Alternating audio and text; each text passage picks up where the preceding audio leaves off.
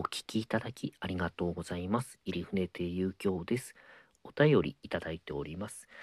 迷い猫さん。本の題名ありがとうございました。本の紹介もとてもわかりやすかったです。ぜひ読みたいと思います。はい、よかったです。ちょっと心配でしたので、はい、ぜひ読んでみてください。えー青いオーシャンさん。面白かったです。また聞きます。これ嬉しいですね。こうシンプルに言ってくださるの。嬉しいです。もうこういうのどんどんください。もうありがとうございます。えー今、高円寺園芸祭りというのが、えー開催されております。中央線の高円寺で、もう11回目でしたね。あの、あれ見ますと。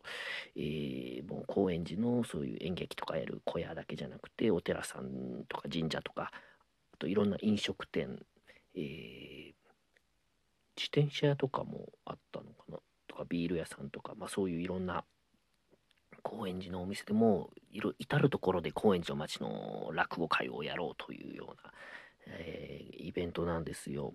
で私も、えーえー今年出させていただきましてで終わった後コーヒーを飲みに行こうと思ったんです。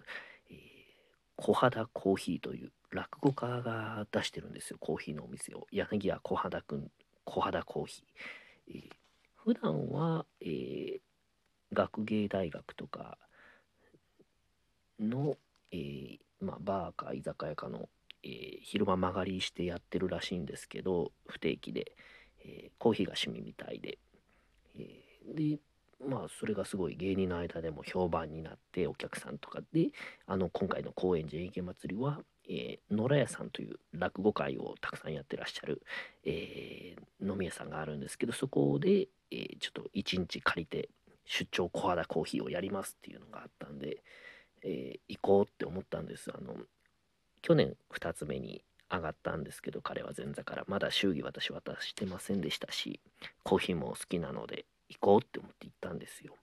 で行ったらですね野良屋さんもいっぱいでカウンターもテーブルもでかなり忙しそうなんですよね。小肌くんが「あ兄さん」って言ってもうそれから注文に来る取りに来ることができないぐらい流行ってるんですよ。でまあ席一つ空いてたんでそこ座って。で野良屋のご主人聖子さん久しぶりにお会いしましたけど話しかけてくださって。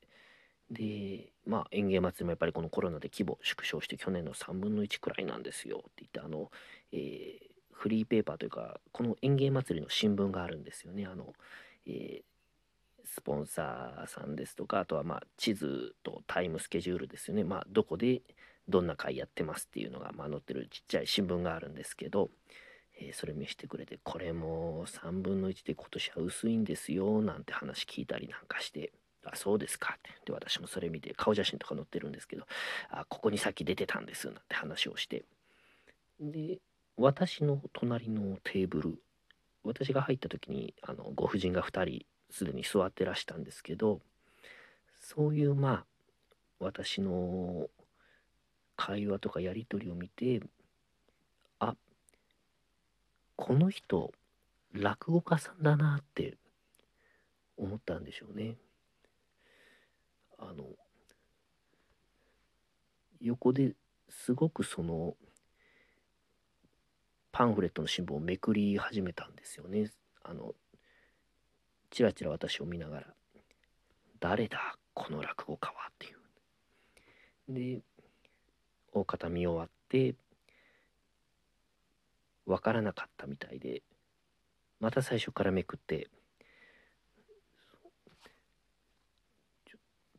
なんかクイズ出してるみたいになっちゃってたんですよね。でまあまあ確かにマスクしてるからちょっと難しいクイズではあるんですけども。でまあ見当がついたんでしょうね。声かけてくださって「あの遊興さんですよね」って「当たり」まあ当たりとは言わないですけど「そうです」っていうね。でああそうかこういう感じなんだって思いましたね。ああそうか園芸祭りだからお客さんはこうやって芸人と街で会うとかそういうのもなんかあのー想定してるとか楽しみにしてるところあるのかなって思ったんです。でまあ話もしたんですよ。気さくな方だったのであの一丁師匠が好きだとかあのそのパンフレット見てこことここの、うん、会に行くんですとかあとはあの小肌コーヒーは、えー、一之輔師匠のツイッターとかそういうので見て行ったら落語家さんと会うこともあるかもとか言ってこうやってあの落語家さんと会えてよかったです。あのえっ、ー、とまだゆきおさん見たことはないんですけどもし機会があったら見に行かせていただきます。ありがとうございます。なんてああいい人だなと思って。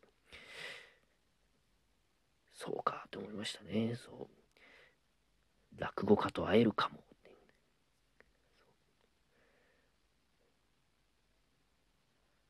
知らない落語家と会えるかもとは絶対思ってないですもんね。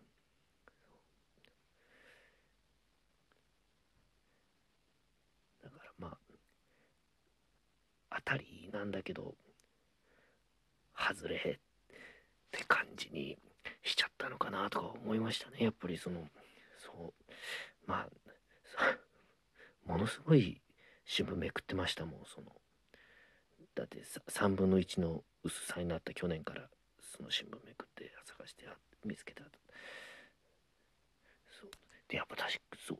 でもそう難しい。有京さんですよね。はいって言った時正解したって表情もやっぱされてましたしね。だからもう楽しみを提供できたのかなそうやってもう。ん。本当もうただコーヒーを飲みに入っただけだったんですけどね、えー、苦かったです。声で園芸祭りぜひチェックしてみてください。お聴きいただきありがとうございました。